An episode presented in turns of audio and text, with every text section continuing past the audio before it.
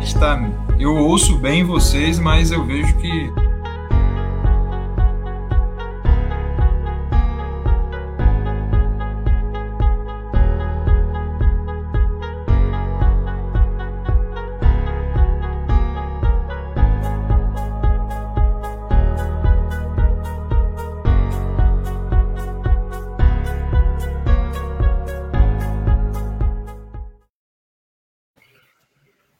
tarde a todas e todos. Estamos ao vivo no YouTube, no Facebook, no Twitter, aqui com nosso camarada jornalista, coordenador da Comissão Estadual da Verdade de São Paulo, assessor especial da Comissão da Verdade, ex-militante do Movimento Revolucionário Tiradentes, e que foi capturado pela ditadura e torturado no Doicó de São Paulo também. É, Ivan Seixas é o nosso convidado aqui, nosso programa de estreia de entrevistas aqui no Voz da Resistência. O Ivan Seixas já foi entrevistado pelo Voz da Resistência também, uma vez, na, na nossa versão online. E já também escreveu para escreve para nós e colabora com o Voz da Resistência. E hoje aqui falaremos sobre alguns assuntos que estão é, repercutindo aí desde o mês passado, o Ivan Seixas é capa aí da UOL, do UOL, né? Em uma série de matérias que o UOL fez sobre é, internações psiquiátricas durante a ditadura militar. E também move um processo é, junto à Justiça de São Paulo para o tombamento é, de um aparelho de tortura, né, o DOI-CODE, em São Paulo, é, para o tombamento desse, desse espaço para um, tornar em um futuro memorial é, em homenagem aos torturados pela ditadura militar no Brasil. Então, abrindo aqui, né, o Ivan, é, nós estamos fazendo nosso financiamento coletivo também, Ivan, para ampliar o Voz, o Voz da Resistência é, foi repaginado aí e está passando, e tá, tem é, crescido, né, esse programa aqui é, já é um fruto desse crescimento nosso, né, estreando hoje é, nas, nas redes aí, vai ficar gravado depois também, vamos para as plataformas de podcast. Boa tarde, Janaína. É, essa é a nossa estreia aí do nosso, nosso quadro de entrevistas, né, trazendo Ivan Seixas, que já é um colaborador aí do Voz da Resistência. Boa tarde, Ivan, boa tarde, Nel, boa tarde, Anderson. Boa tarde, meus camaradas. Boa tarde a quem nos assiste. É, Boa tarde, camaradas. Uma coisa que acho que é importante a gente começar falando é o seguinte: o tombamento do prédio onde funcionava o Doicotes já aconteceu.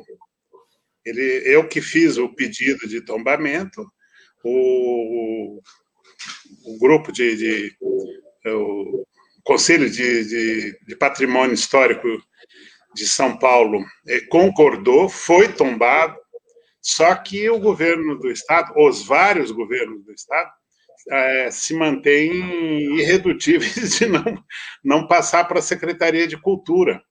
Então, a delegacia que funcionava na época do DOI-CODE continua funcionando lá, e os, as delegacias, tem outras delegacias que funcionam com algumas partes lá, como o DHPP e outros, é, usam alguns espaços da, daquele complexo enorme lá, e, e, não, e não podem fazer nada, não pode pregar um prego na parede, não pode, porque está tombado.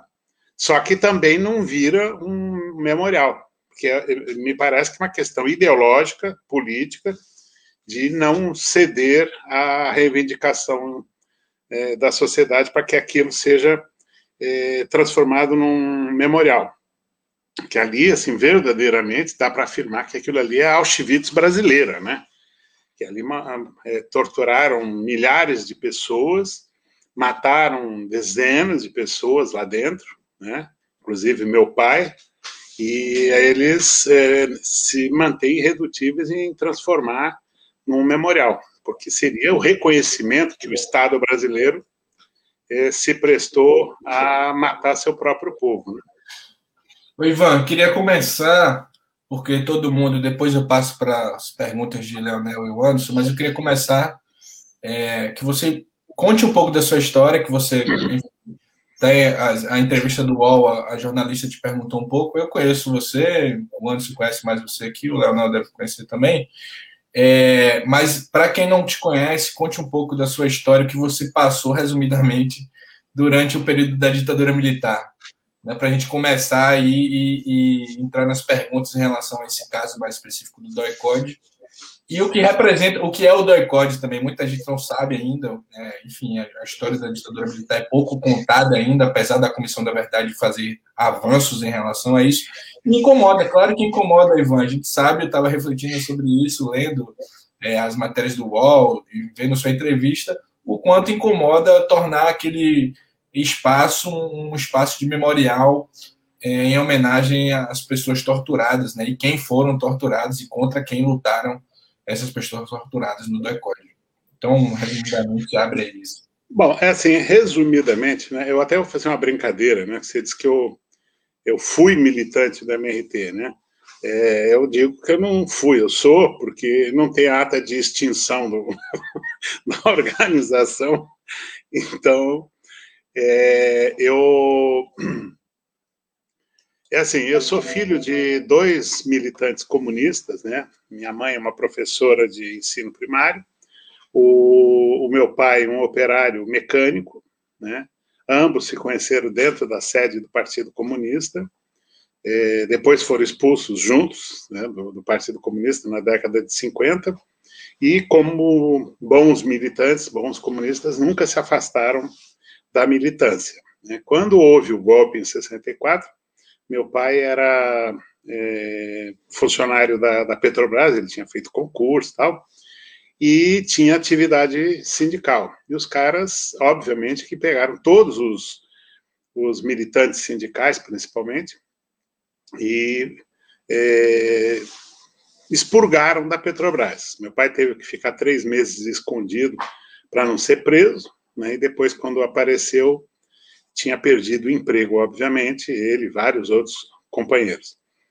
É, a ditadura, ela era, assim, é, por definição, anticomunista, anti-operária e antinacional. Né? E meu pai, por ser operário, por ser comunista e trabalhar numa, na Petrobras, os caras, obviamente, tinham ali eh, toda a fúria deles contra a classe trabalhadora naquele, naquela empresa e com aquele orgulho de, de ser uma empresa nacional que lutou contra o imperialismo, porque, para quem não, não sabe, para a construção da Petrobras, para a criação da Petrobras que o Getúlio criou, teve uma enorme campanha chamada campanha do petróleo é nosso, porque as multinacionais e, a própria burguesia brasileira, atrelada ao imperialismo, dizia que no Brasil não tinha petróleo, né? E, e a esquerda não só dizia tem petróleo e o petróleo é nosso, não pode ser largado. A, toda a agressão que o Brasil sofre há décadas, né, quase um século, é motivada pelo, pelo petróleo, né, que vai do golpe contra o Getúlio, o golpe contra o João Goulart, que implanta a ditadura, e o recente golpe que nós sofremos em 2016, tudo é por causa do, do petróleo. O último foi por causa do pré-sal. Né? E, e, ele, como militante sindical, é, ele fazia mais barulho ainda, né, exigindo é, direitos da, para a classe trabalhadora, como todo mundo da, daquela época fazia, né, da, da esquerda. Com o golpe, é, a atuação passa a ser uma atuação clandestina, né, e ele teve primeiro uma militância é, lá em Porto Alegre, né, que eu sou de lá, né, a gente morava lá, a gente teve que mudar para Porto Alegre em 64, e lá ele teve militância e eu, com 12, 13 anos, eu tinha pequenas tarefas dentro da, da militância dele para fazer, para ajudar na resistência. Depois nós mudamos para São Paulo e passamos a integrar as fileiras do Movimento Revolucionário Tiradentes, que era uma organização é, de operários, não tinha é, estudante, esse estudante profissional como a gente conhece, e é, era dirigido por três operários. Né? O, o meu pai, que era um torneiro, um mecânico, o Devanir José de Carvalho, comandante Henrique, que era um torneiro mecânico, né? eu brinco que eu era foi comandado por, por um torneiro mecânico que trabalhou na Vilares, que não é o Lula, e sim o Devanir José de Carvalho, e um tipógrafo, né, um operário gráfico, que era o Dimas Antônio Casimiro. Né? E, então, assim, essa, essa militância né, me, me levou é, também para militância, né, porque eu fazia pequenas tarefas, em um determinado momento eu decidi que eu não ia mais ficar num, numa militância mais ou menos, eu vou entrar de é, 100%. Né? E passei a ser contra a vontade do meu pai, contra a vontade da minha mãe, contra a vontade do, do comandante. Eles tiveram que fazer um acordo comigo e eu passei a ser um, um guerrilheiro, né? E passei a ter atuação armada, né? Por causa dessa atuação armada, tanto eu quanto meu pai fomos capturados fomos juntos, torturados juntos, e meu pai, depois de dois dias de torturas ininterruptas, foi assassinado. Eu fiquei quase seis anos preso, né, dos 16 anos até os 22, e a minha mãe e minhas irmãs foram capturadas e ficaram do, durante um ano e meio ficaram em mãos da ditadura. Depois foram soltas, responderam ao processo e foram absolvidas por falta de acusação, porque a acusação é, é a coisa mais sensacional. Né? A acusação era ser mãe e mulher de terrorista, ou filha e irmã de terrorista. Isso aí é parentesco, né? isso aí não é acusação. Como sempre, a justiça brasileira a serviço do, é, do fascismo. Né? Então, a gente teve essa é, situação. Eu, os últimos três anos que eu passei é, em Cana foi num hospício prisão, que é a Casa de Custódia e Tratamento de, de Taubaté. Né? E é por isso que é, a UOL fez, né, ironicamente, a UOL, né, do grupo Folha, que tanto colaborou com a, com a ditadura, fez uma excelente matéria, a menina que fez a Amanda, uma excelente repórter, fez a matéria mostrando que a ditadura usou, além de tortura, assassinato, desaparecimento, usou também a, a psiquiatria, as instituições psiquiátricas, para perseguir opositores políticos. Então, acho que consegui ser bem rápido para ser curto. Foi ótimo aí, foi ótimo. É, o Anderson, o Leonel, abre aí. Eu tenho algumas perguntas aqui, mas já, como eu já falei bastante, eu vou abrir aí para essa rodada de perguntas e depois volto. Leonel e o Anderson. Tirando para aí para quem vai primeiro. Não, eu posso começar aqui, tranquilo. Oi, boa tarde. Né, boa tarde, Caio. Boa tarde, Wanderson. Pode ir, Léo, se você tiver uma. Tranquilo.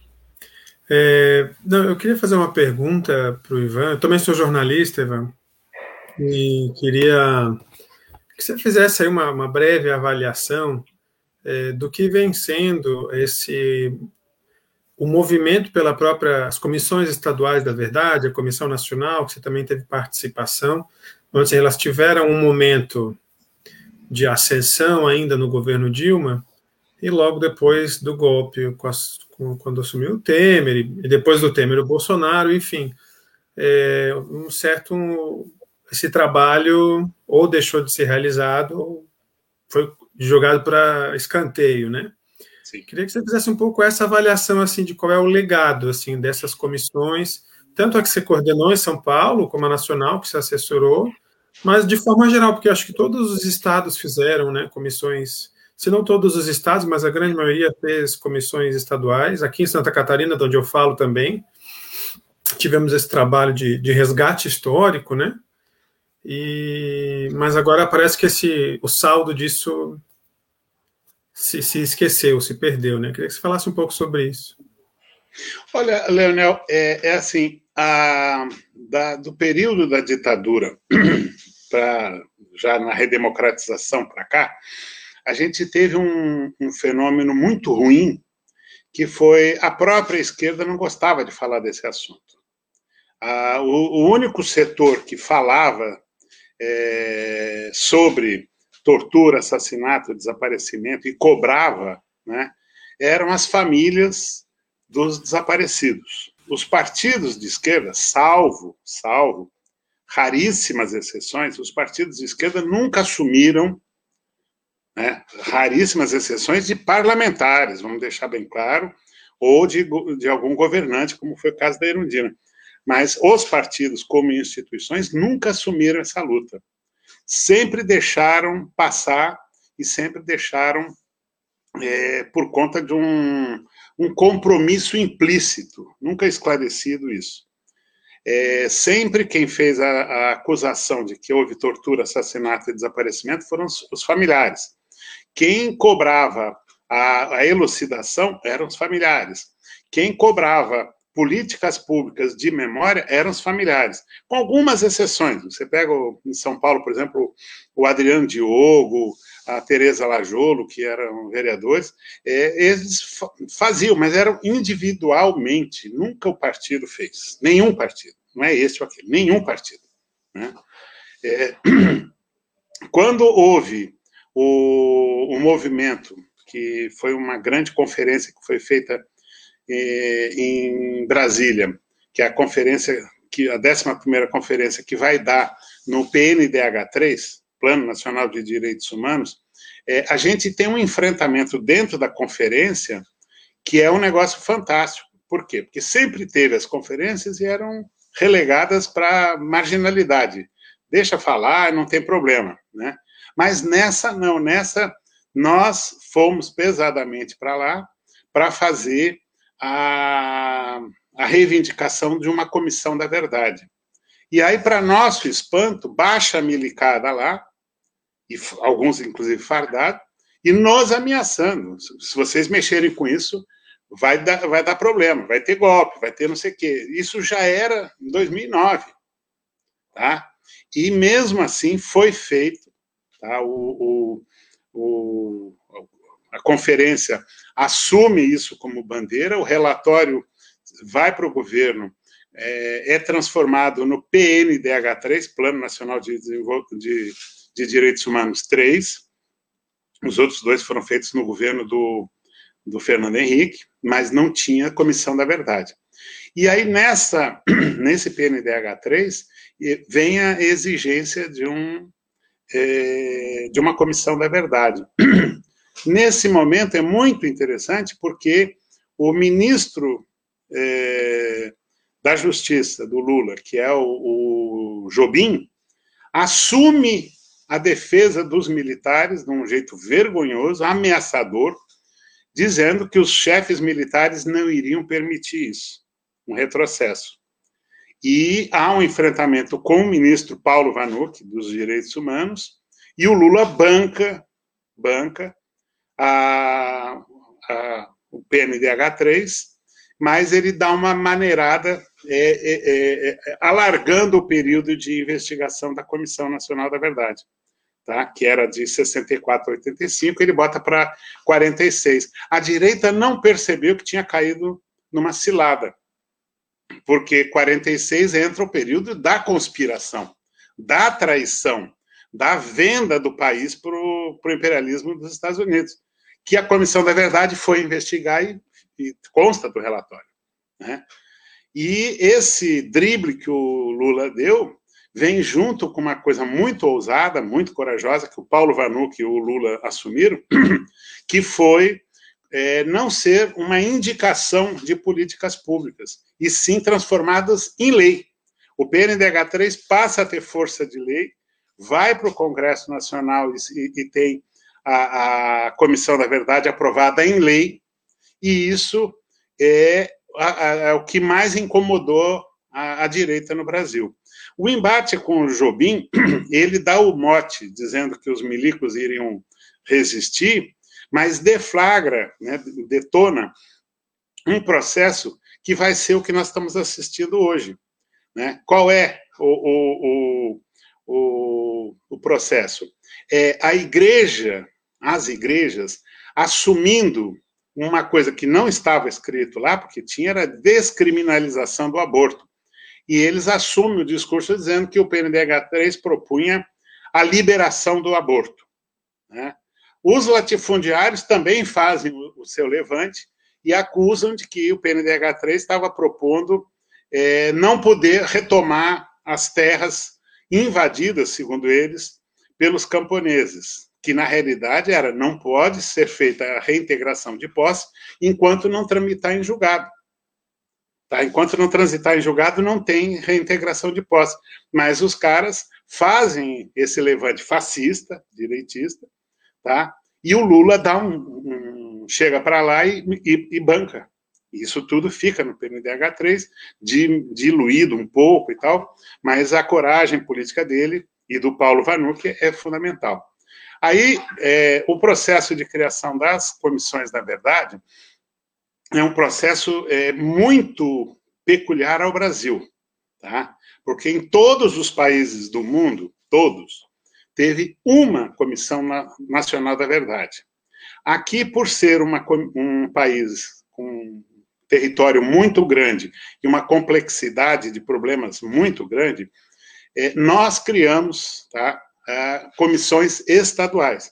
A primeira a ser criada foi em São Paulo, com o deputado Adriano Diogo, do PT, né, eu estava é, assessorando ele, e nós criamos a Comissão Estadual da Verdade é, de, do Estado de São Paulo, Rubens Paiva, em homenagem ao Rubens Paiva, tá? que é um desaparecido político.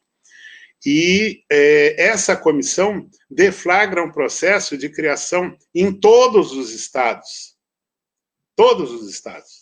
Tá? Que depois se desdobra para as capitais, para, os, para as cidades importantes, para as universidades, para os sindicatos.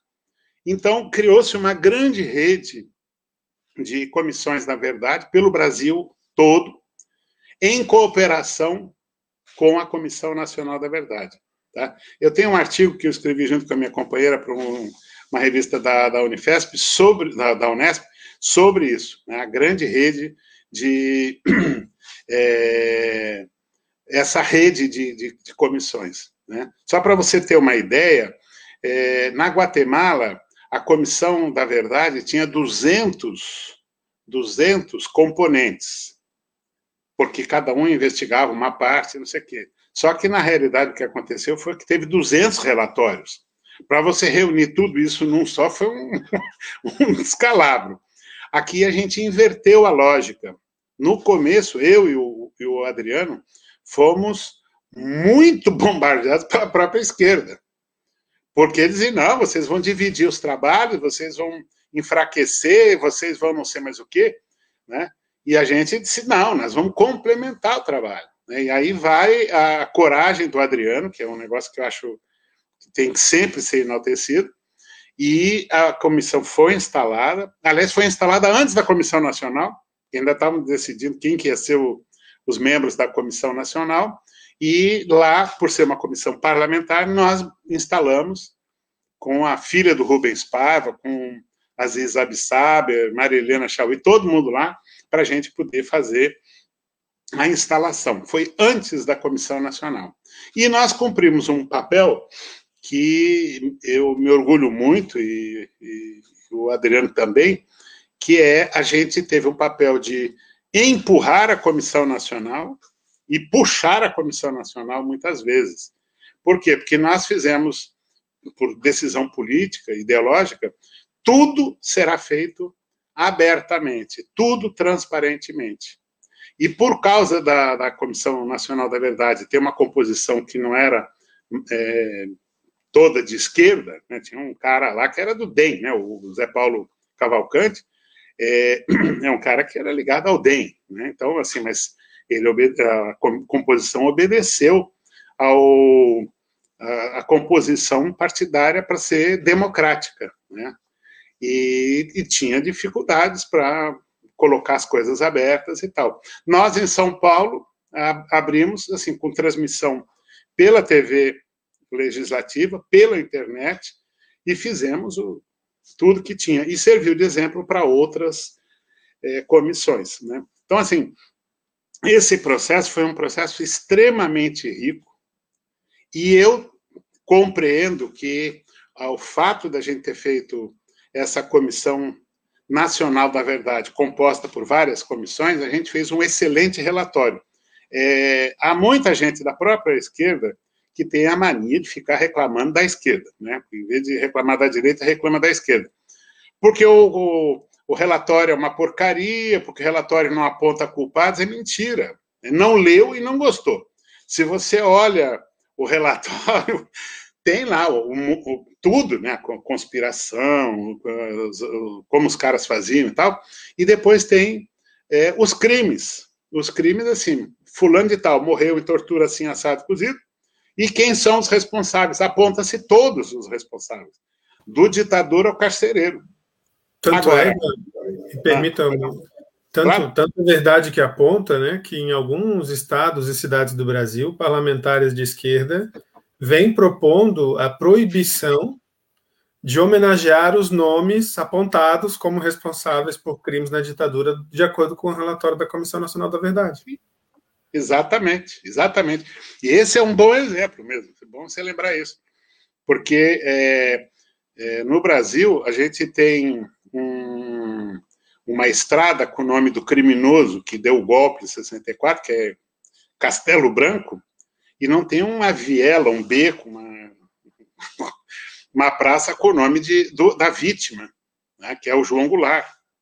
O Fernando Haddad teve a coragem de trocar o nome do elevado Costa e Silva, que é um viaduto, né, que os, os paulistanos, com a mania de tudo trocar e botar apelido, né, que em vez de ser elevado Costa e Silva, era conhecido como Minhocão, né, passou a ser o viaduto elevado é, presidente João Goulart. Então, assim, é uma coisa é, muito simbólica que foi muito corajosa da parte do, do, do, do Haddad, né? Mas aqui você tem a homenagem ao criminoso e não tem a vítima do criminoso. Né? A premiação é feita para o bandido, não para quem foi vítima desse bandido. Né? Isso aí eu acho que é muito correto você fazer essa ligação aí. O Anderson. Já conversou com os caras da internet? Senhores. Já melhorou? É... Vai lá. Estamos só te ouvindo, não estou te vendo, não. Eu creio que sem a, sem a imagem ficaria melhor. Vocês estão me ouvindo aí? Então, tá acho que se eu ligar a câmera vai ficar pior a transmissão, entendeu? Foi uma tática.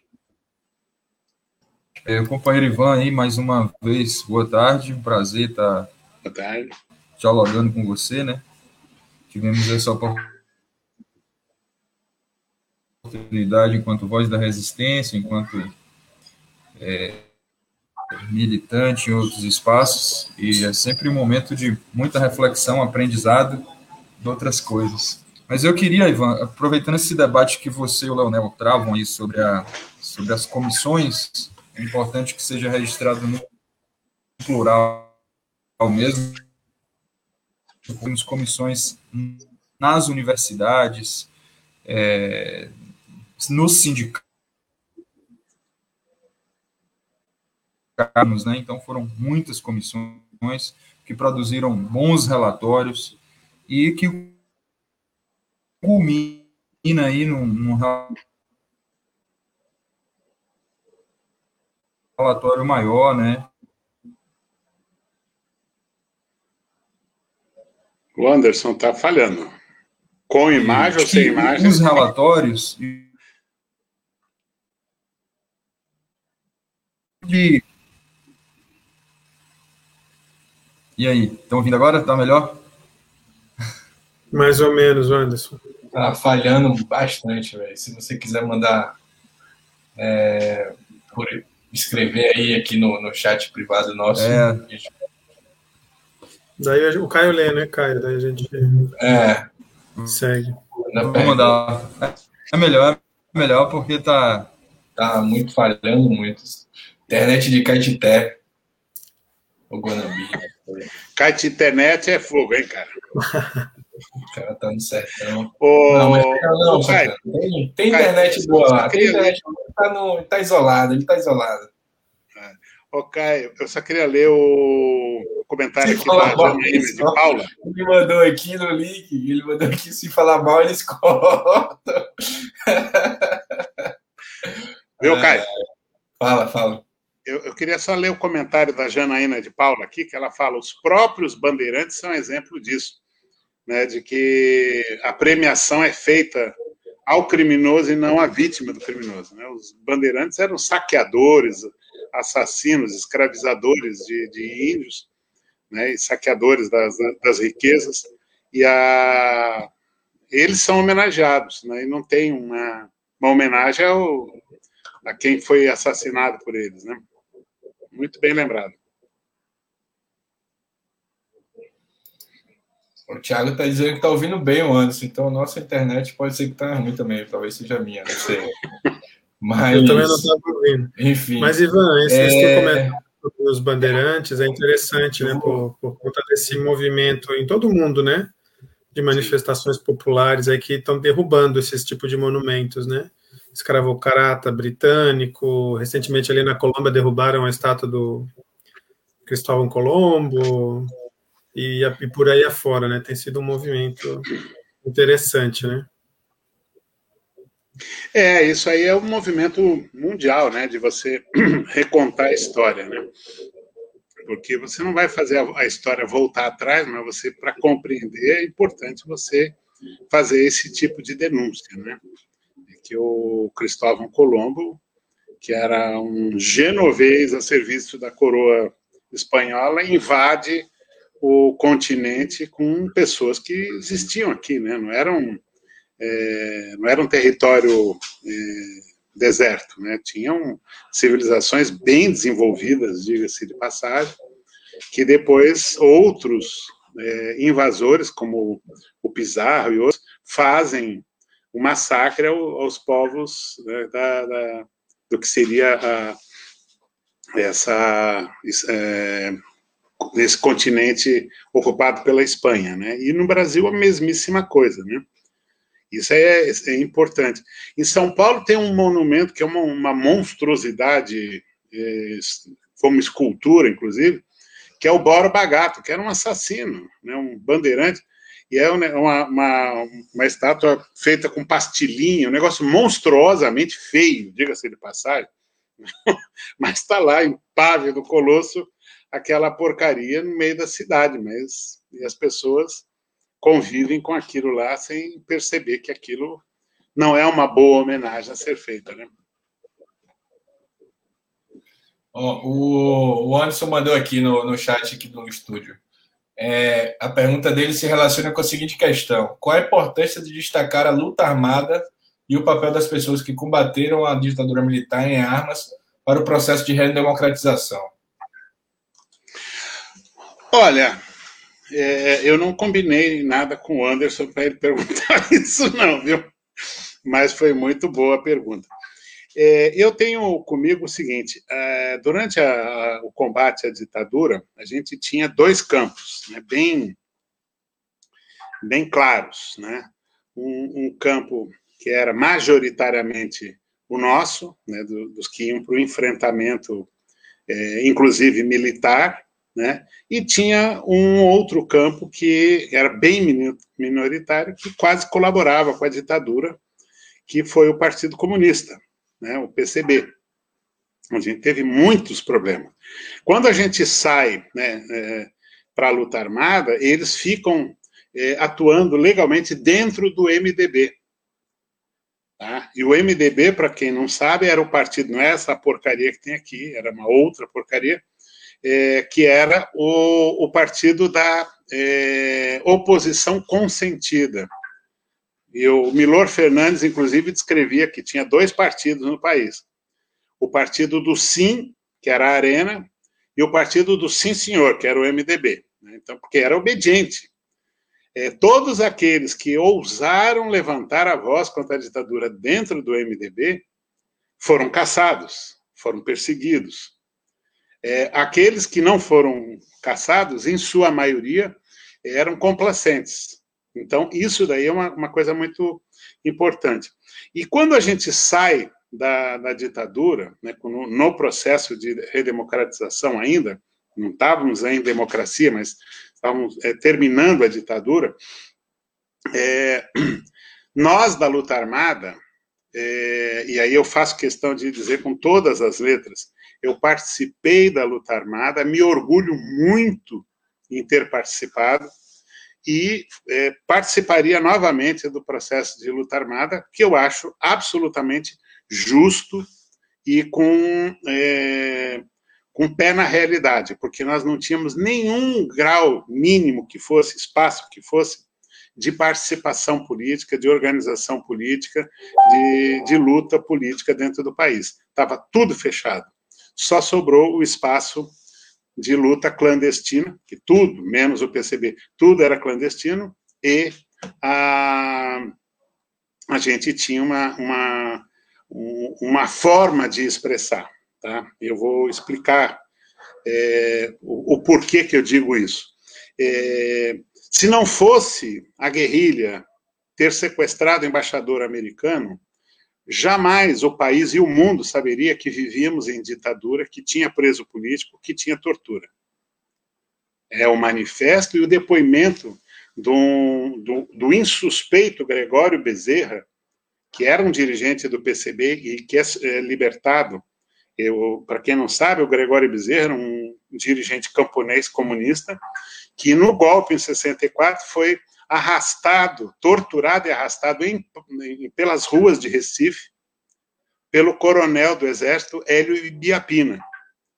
Esse grande líder comunista, honrado, ele sai no sequestro, mesmo sendo contra, e dá uma declaração dizendo: é, mesmo não concordando com os métodos, jamais vou desmoralizar uma ação revolucionária.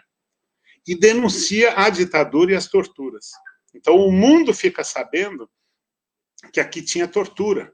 E quem mandava era o imperialismo dos Estados Unidos. Então, ações como essa, ações armadas como essa, não derrubam a ditadura, mas servem para denunciar e para cercar. Então, eu acho que a gente precisa olhar para a experiência armada como uma experiência válida em, nesse, nesse sentido. Tá? Já não vou falar do tempo do, em termos militares, se derruba ou não derruba, mas isso é uma coisa que a gente tem que lembrar. Né? A mesma coisa as ações armadas que denunciaram a colaboração do, do, das empresas com a tortura, dos instrutores de tortura, que denunciam a participação e a vinculação é, é, absolutamente é, casada do empresariado com as torturas, porque as torturas aconteciam não porque eram pessoas malvadas que torturavam, mas estava a serviço da burguesia brasileira que tirava direitos, que reprimia a classe trabalhadora através do formato ditadura militar. Então é muito importante a gente deixar nesses termos. Mas quando a gente sai da, da ditadura mais feroz, estamos fazendo a, o cerco para encerrar a ditadura, a gente passa a ter uma, um estigma implantado.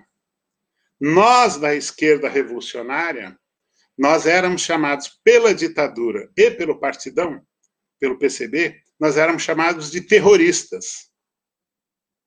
E isso causou um dano histórico muito grande. Muitos daqueles que queriam se expressar politicamente, mas tinham essa pecha, esse estigma de terrorista pela própria parte da esquerda, é, escondem isso e não fazem a defesa da luta armada. Eu sempre fiz, eu falo para quem quiser ouvir, eu sempre fiz a defesa da luta armada como um processo válido. Não estou falando que é para fazer luta armada, estou falando que é um processo válido. E muitos é, se esconderam dizendo: não, eu fiz movimento estudantil, eu soltei panfleto, fiz.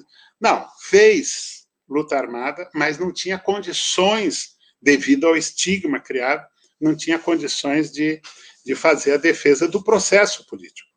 Tá? Só bem recentemente é que se pôde falar sobre a luta armada e sobre a validade, inclusive sobre a, a possibilidade de se fazer uma oposição a uma ditadura feroz. é, o, a, a opinião das pessoas, se era justa, se era válido, se valeu a pena, isso é outra conversa. Mas a experiência armada é, mesmo, é, é, é, mais ou menos como dizer que a experiência do, do Tiradentes ou de zumbi vai, vai, vai morrer mesmo, quer dizer, é previsão a posteriori, isso não tem validade nenhuma, né? Então, assim, não vale a pena o zumbi fazer um quilombo e, e tentar salvar o seu povo, porque vai morrer no final. Isso aí é conversa de quem assiste é, novela da, da Rede Globo, entendeu? Já sabe o final, não sabe o final. Quem faz a história, faz a história enquanto está acontecendo.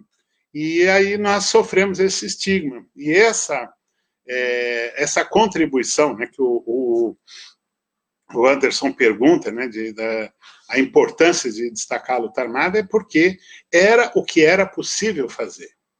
Era tudo o que era possível fazer. E mesmo é, aqueles que nos acusaram de, de fazer terrorismo, falseiam, falseiam a história, falseiam inclusive a teoria revolucionária porque alegam que nós é, éramos esquerdistas, usando o, o texto do, do Lenin, quando Lenin escreveu sobre aqueles que não queriam participar do parlamento depois da tomada do poder. Né? E, ao mesmo tempo, é, falseiam, dizendo que nós provocamos as torturas por parte da ditadura, quando é uma grossa mentira, porque a, a ditadura torturou desde o primeiro dia assassinou desde o primeiro dia. E nós só fomos ter a luta armada três anos depois. E no período de três anos entre a implantação da ditadura e a primeira ação armada foi, é, foi feita, você tem 60 pessoas que foram assassinadas em tortura. Não em combate, foi em tortura. Então, que lógica é essa para você acusar a luta armada de ser responsável pela tortura. Isso não existe. É, é assim, é, é, um contrassenso, é uma falsidade é, ideológica mesmo, uma falsidade política, afirmar que nós provocamos a ditadura. Nós respondemos à, à agressão armada que nós sofremos, que o país sofreu, por parte da, de um pedaço das Forças Armadas a serviço do imperialismo, tá? e nós respondemos ao assalto ao poder e aos cofres públicos que fizeram em 64. Mas só que só aconteceu é, de fato três anos depois, porque nesse período estava sendo feitos os rachas dentro do, do PCB que vão dar nas várias organizações. E vão dar nas várias organizações, não é porque o pessoal gostasse de fundar a organização, porque era um perigo desgraçado, mas é que, como não era um congresso nacional organizado, em situação normal, é, cada cidade, cada estado organizava as discussões internas ao, ao partido e rompiam. E aí dava numa reunião de um grupo que futuramente nós vamos nos encontrar na luta lá adiante. E é o que foi que aconteceu, né? Espero ter respondido. A gente fez uma rodada aqui já já extrapolou o tempo do, do da entrevista toda.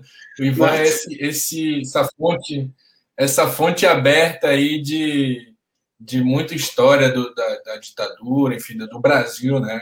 Importante é, essa entrevista, essa entrevista para nós é muito importante é, fazer essa entrevista aqui, né? E vai chegar mais gente também é, depois que a gente sair do ao vivo aqui, as pessoas que não puderam ver agora, é, vai ficar gravado aí, vai para os podcasts, enfim. Mas, Ivan, eu quero voltar né, é, para o Doicode. Eu quero que você. Eu não quero é, voltar para o Não, pô, não. Já, a gente vai voltar.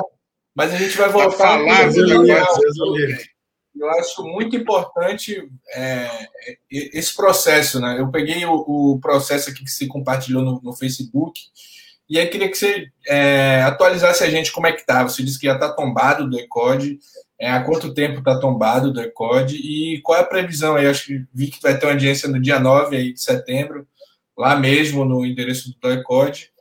E atualize a gente aí sobre como está esse processo de É, pelo que você disse, a Secretaria de Cultura do, do Estado do, de São Paulo não quer é, assumir é, o seu papel, né, de assumir o espaço, assumir o espaço e transformar em um memorial, né?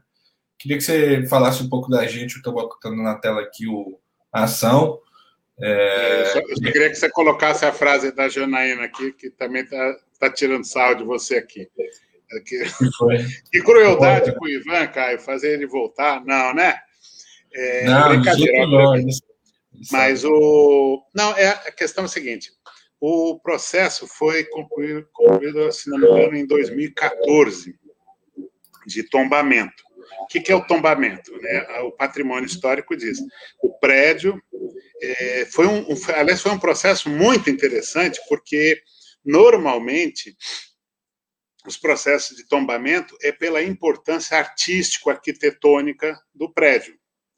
E, e, o, e, o, prédio lá é assim, é uma porcaria que não tem, assim, arquitetonicamente não tem importância nenhuma.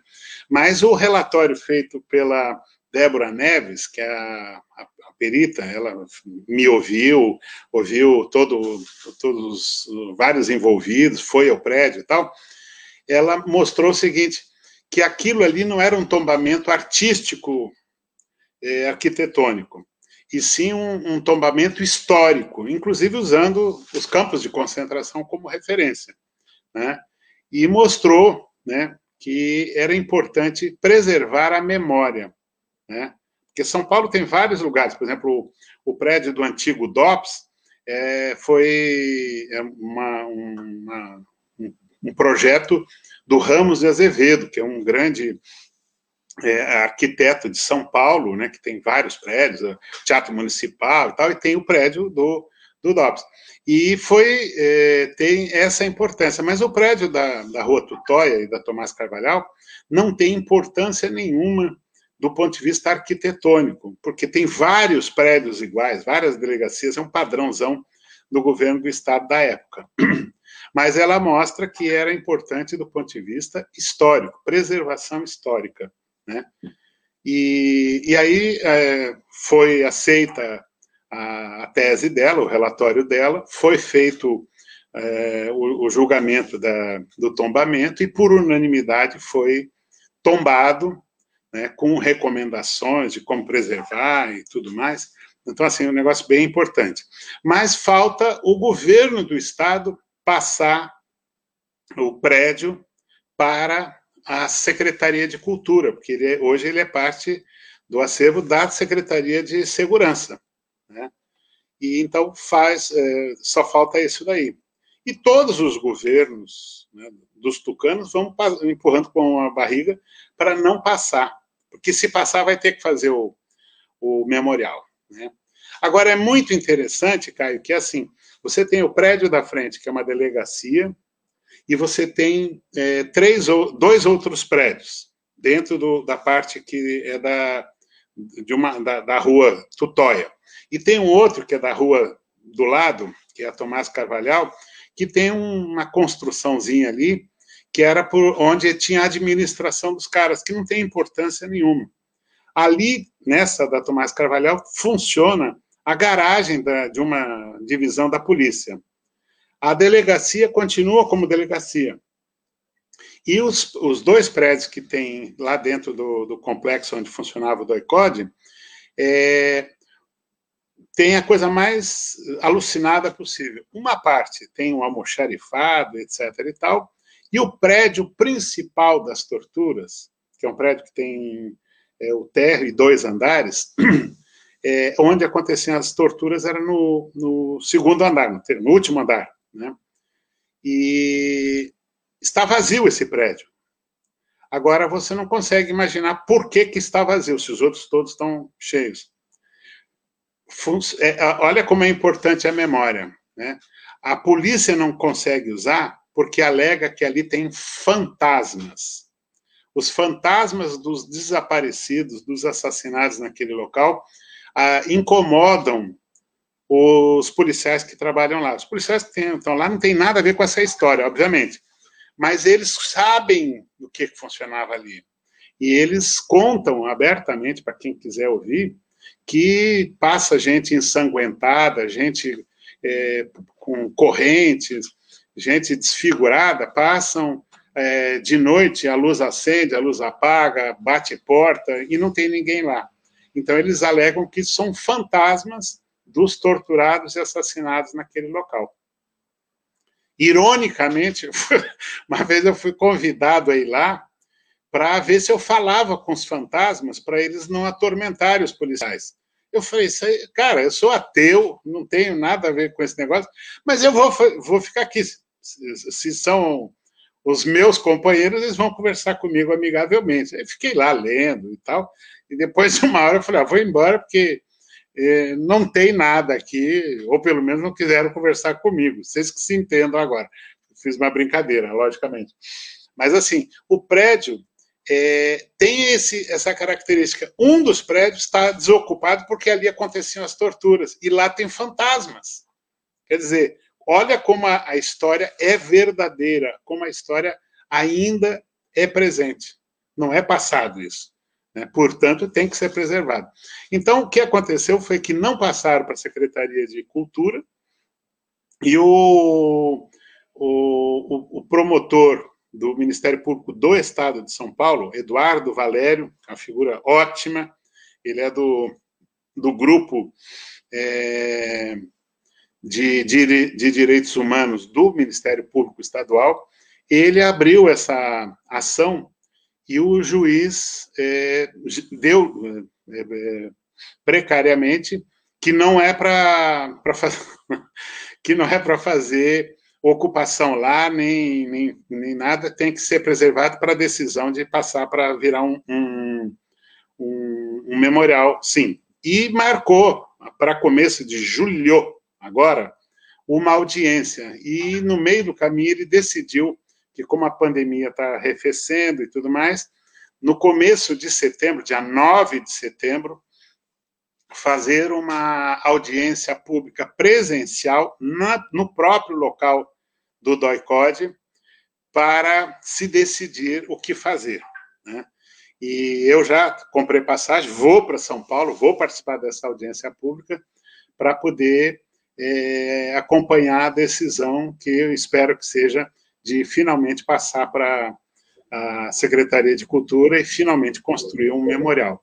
Só para vocês terem uma ideia, o memorial que foi construído, que nós construímos, né, forçamos a construção do Memorial da Resistência, no prédio onde funcionava o antigo DOPS, é, é o terceiro é, museu mais visitado no estado de São Paulo só perde para o Museu do Futebol e o Museu é, da, da, Estação da Luz, que, que, é, que é o Museu da Palavra, se não me engano.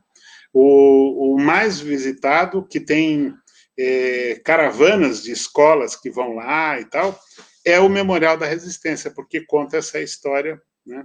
E aí, assim, o Lula foi eleito, vão lá fazer uma matéria com a cela, onde ele teve preso. A Dilma foi eleita, fazem uma matéria naquela cela. É o, o melhor porque é, é, porque é o único e é o pior porque é o único também, né? É triste isso, né? Sim, vamos fazer mais uma rodada então, já prolongando aqui nosso. Bora! só pra, assim, sinta vontade, eu fico, aqui, eu fico aqui o tempo que vocês quiserem. Tá? Não, vamos fazer mais uma rodada aí, qualquer coisa a gente chama você de novo. E Leonel, depois o Anderson mandou outra pergunta aqui no chat, mas aí Leonel, depois a pergunta do chat aqui de Anderson. E aí a gente encerra. Pode ser? Claro, claro. Quanto tempo que quiser. Pode, pode ser também. É, Ivan, assim, está é, muito interessante assim essa nossa conversa aqui hoje.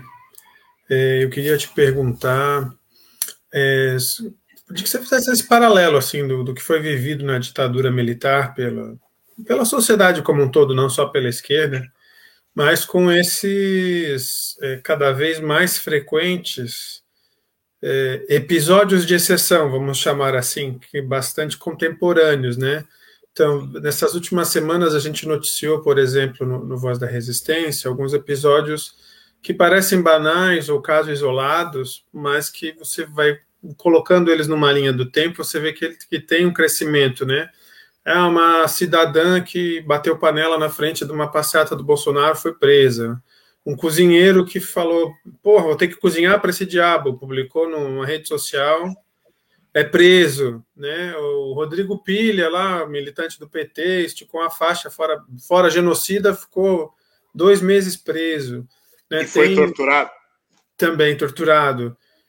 E não só prisões de manifestantes, mas censura exposições, censura de eventos artísticos, né? Aqui em Santa Catarina, quinzenalmente tem uma exposição, um projeto financiado pela Lei Aldir Blanc, por exemplo, ou algo do gênero, que, que, que é censurada, porque aí é, é sobre, é sobre, por exemplo, questões LGBT, questões de mulheres, vão tratar desses temas contemporâneos e acabam causando né, a reação aí dos conservadores.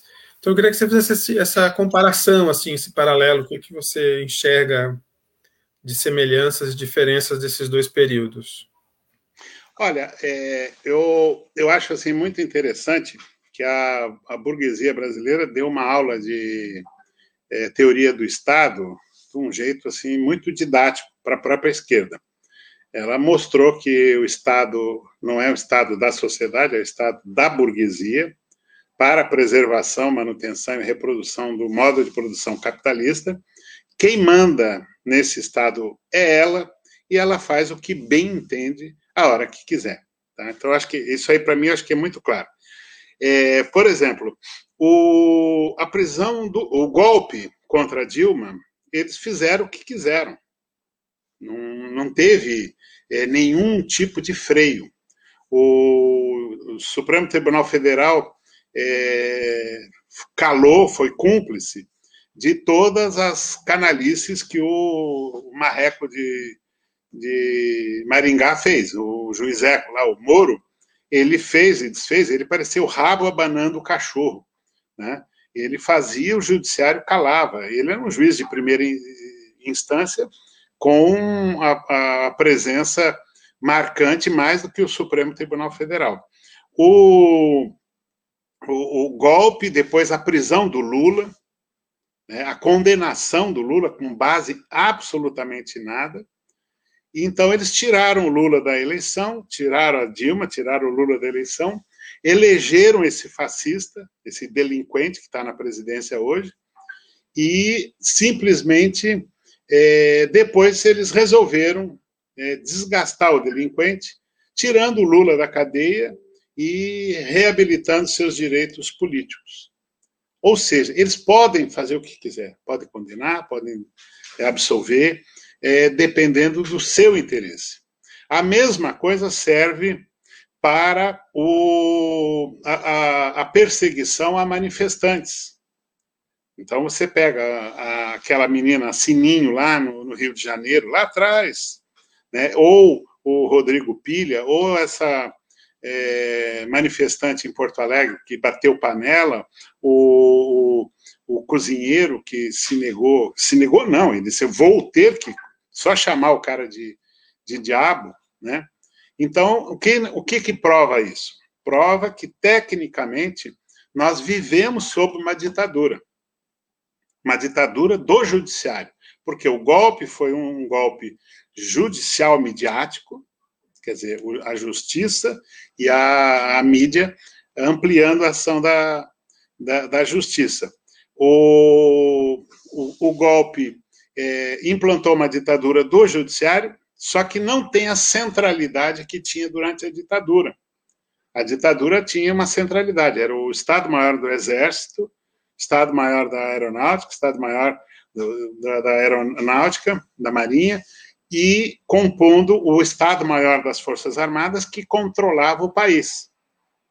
Hegemonizado pelo Exército, é bem verdade, mas o Estado-Maior das Forças Armadas que decidia quem seria o ditador, faz, fazendo de conta que tinha eleição, porque eram eleições indiretas, dentro do Congresso amordaçado e amedrontado.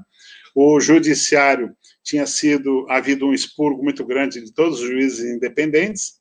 Então, o executivo, assaltado pelo, pelas Forças Armadas, passa a ser o poder que subjuga os outros, os outros poderes. Neste caso presente que nós vivemos, o judiciário subjuga os outros poderes. Subjuga o legislativo, que é uma moleza, né? porque, afinal de contas, a qualidade dos parlamentares que a gente tem é, uma, é um problema. Né? É, subjuga o executivo, que tem um delinquente na presidência e vários meliantes espalhados pelas outras esferas. Então, assim, tecnicamente, a gente vive sob uma ditadura. Daí abrir a caixa de Pandora do, do fascismo, em que cada é, delinquente é, da cidadezinha se sente no direito de censurar uma obra de arte, de censurar um, uma, uma, uma publicação, né? Isso é decorrência dessa ditadura que eu falei. Só que não tem centralidade, porque o juiz de primeira instância faz, o Supremo Tribunal Federal não, não desfaz, e vai sendo é, a, a, uma coisa em cima da outra. Mas eu faço uma comparação e eu afirmo isso. Eu acho que, tecnicamente, nós vivemos sob ditadura. E o, o governo que, que, que depois que a gente conseguir sair dessa situação, vai ter que fazer um, um governo de reconstrução nacional. E eu acredito que seja necessário, inclusive, fazer uma, uma nova constituinte para recolocar, fazer um pacto social diferente e se colocar uma, uma nova realidade jurídica e institucional para o país, para poder superar o fascismo que a gente tem hoje. Boa, eu vou ler aqui a pergunta que o Anderson mandou no, no chat privado aqui. E aí, Ivan, você responde e também já manda suas conclusões aí que a gente vai finalizando o programa. Tá bom. Previsto. Não precisa tá, ser. Você tá assim, parecendo não. aqueles garçons que começam a lavar o pé da gente no boteco. Não né, precisa, cara? não, pô. É que a gente programou o programa. Pode beber à vontade, mas só levanta o pé que eu vou lavar. não é isso, que a gente tem um, um, um uma metodologia, senão a gente, você sabe que a gente fica conversando aqui o dia todo. Eu sei. Problema. Tá bom. É para a gente cumprir aqui os nossos horários também. Tá é, bom, em relação. em relação às polícias militares dos estados, qual a herança da ditadura incorporada para essa instituição? PM. Tá Opa! Não, sou eu? Eu estou sem som, não. Tá me ouvindo, Ivan? Agora estou. É, em relação às polícias militares dos estados, qual a herança da ditadura incorporada para a instituição? PM. Aqui na Bahia, o Anderson falando. Aqui na Bahia, por exemplo, em específico no sudoeste do estado, está em curso uma ação da PM de cerca e aniquilamento de uma, cidade, de uma comunidade cigana. Não é a primeira vez, inclusive. Recentemente tivemos a, a chacina do Jacarezinho, no Rio de Janeiro, entre outras, que, enfim, tem ataque aos indígenas, enfim. Né? Olha, a, as polícias militares, elas são a maior herança maldita que a ditadura nos deixou.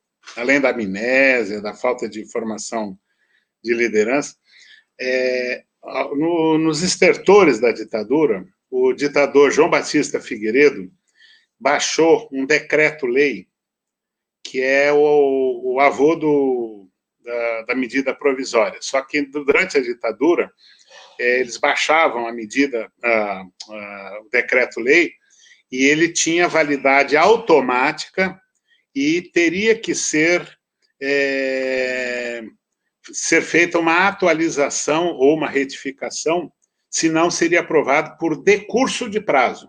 Ou seja, passou o prazo, ele é aprovado automaticamente.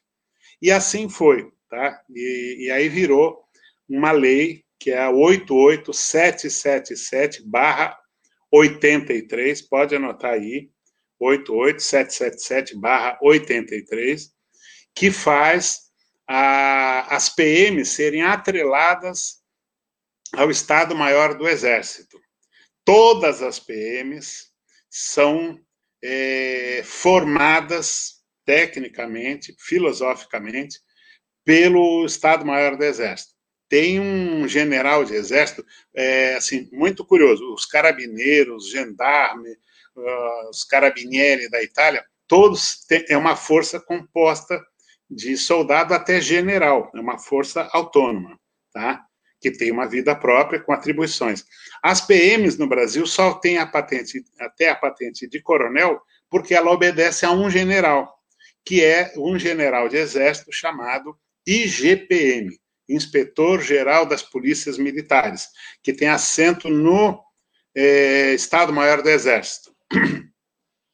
O, o governador, qualquer governador, se quiser nomear alguém para comandar a PM, ele não nomeia, ele submete o nome ao IGPM, que leva para uma reunião do Estado-Maior do, do Exército, que analisa.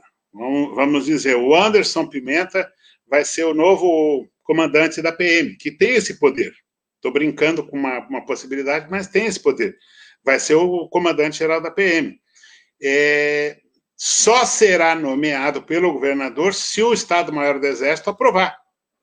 Pode ser o Anderson, que é um advogado, pode ser um outro coronel, que não seja das graças, não seja da mesma linha é, autoritária do, do Exército. O que acontece?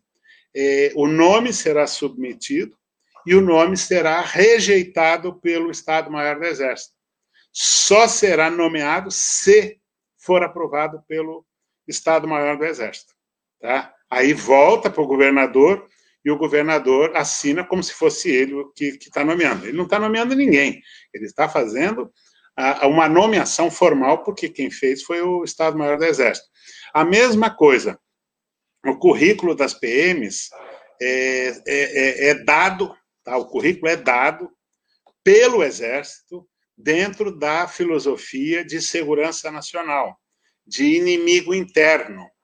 Então, quando você vê essa conversa fiada de que é, a PM está sem controle, vamos ser bem claros, sem controle nosso, mas é o mesmo procedimento aqui, ou na Bahia, ou no Espírito Santo, Brasília, Rio Grande do Norte, é a mesma orientação.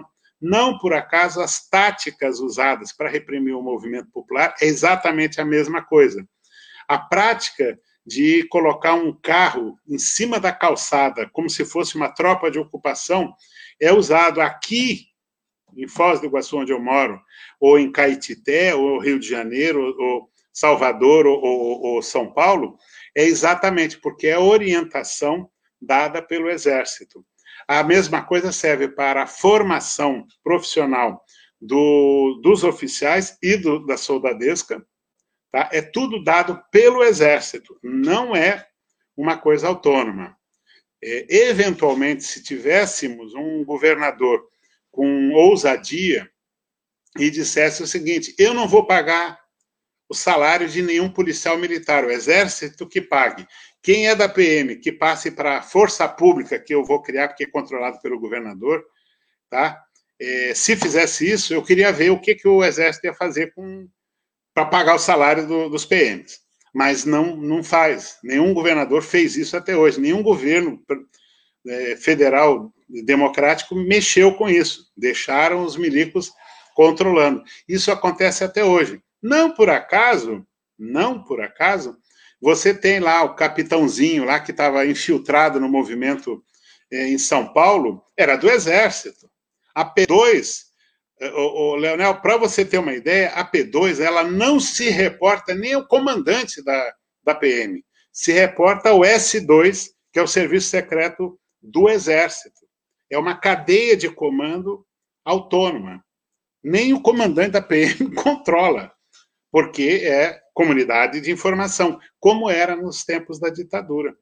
Então, é, hoje, os caras fazerem esse cerco e tentativa de aniquilamento do, dos ciganos, ou dos quilombolas, ou dos poetas de periferia, ou dos é, rappers na, nas periferias da, das, das grandes cidades, isso é uma política de Estado, do Estado maior do Exército, que tem essa tarefa tem essa é, prática.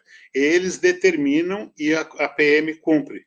E se você vê a tática de repressão, é a mesma. Aquele exoesqueleto, tudo igual, bombardeia com é, bombas de gás e depois vai é, espancando os manifestantes, isso acontece no Brasil inteiro. Por quê?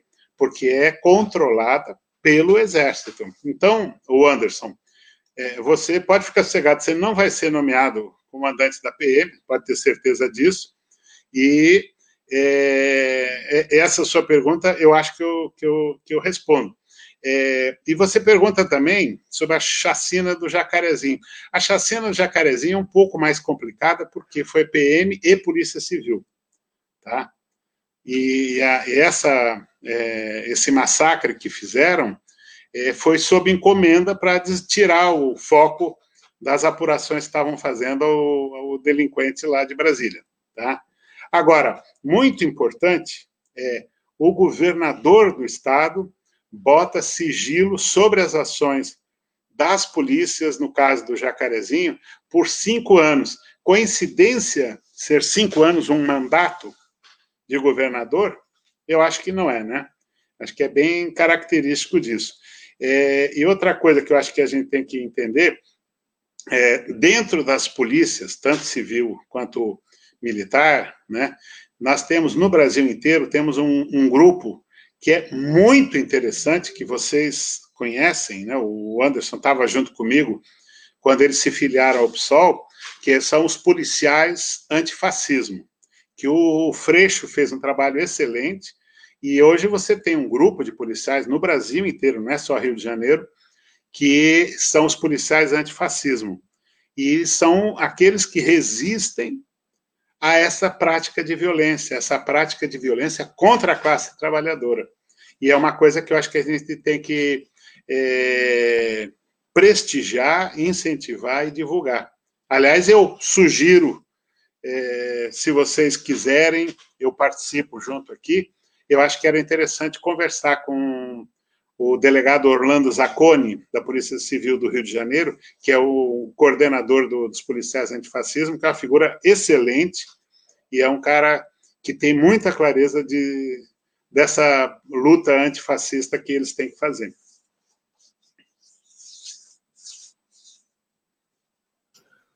É isso, Ivan. Muito obrigado. A gente, por a gente, a gente continuava essa entrevista aqui, muita coisa para falar, mas eu acho que pode ser na próxima, senão a gente vai atropelar muito tempo que a gente programou aqui e tem outras tarefas também. Mas já fica indicado outra entrevista aí, mais organizada. Essa foi uma estreia nossa.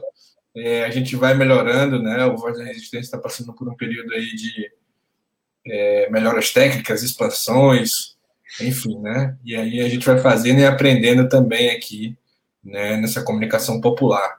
É, quero agradecer muito, Ivan, a sua entrevista, a sua disponibilidade, sua colaboração com o jornal Voz da Resistência desde sempre, desde o começo do, do Voz, assim que convidado, topou essa tarefa de, de é, ajudar na Voz da Resistência. É, e aqui essa entrevista é sensacional, né? Entrevista muito esclarecedora, muito é, importante para a gente entender a conjuntura brasileira, né? É isso, Ivan. Um abraço. Nós vamos ficando por aqui. Eu só, eu só queria falar uma coisinha para claro. encerrar. Tá? Sim, sim. É, é nosso líder aqui de audiência.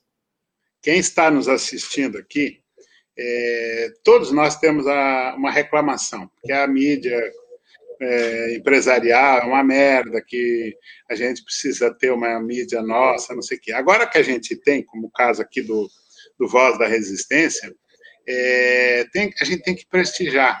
A gente já perdeu alguns canais de mídia alternativa, como o, o Nocaute do Fernando Moraes, o outro do, do, do Rodrigo Viana.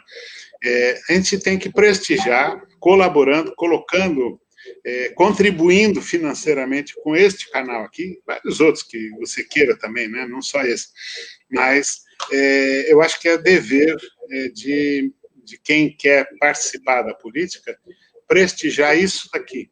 Tá? Que eu, eu, Ivan, não tenho um canal, eu vou onde me convidam, mas eu faço questão de colaborar, de prestigiar, porque é, é, é a nossa mídia.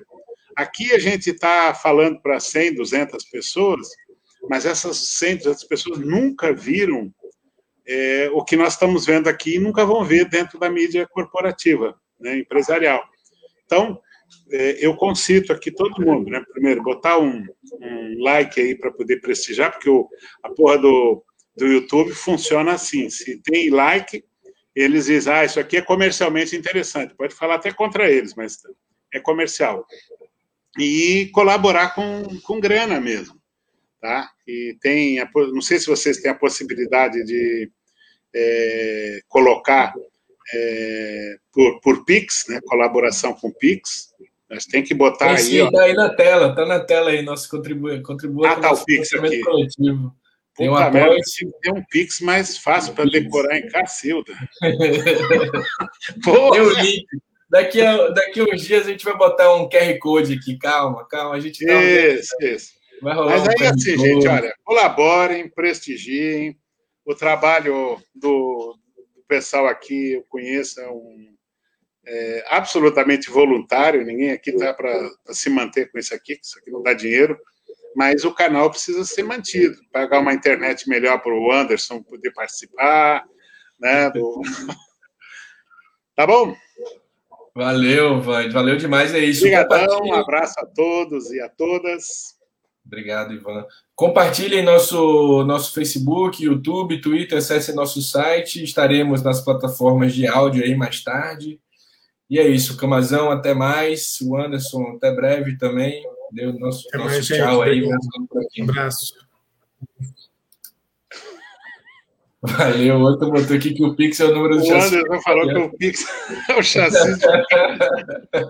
Valeu, galera. Um abraço.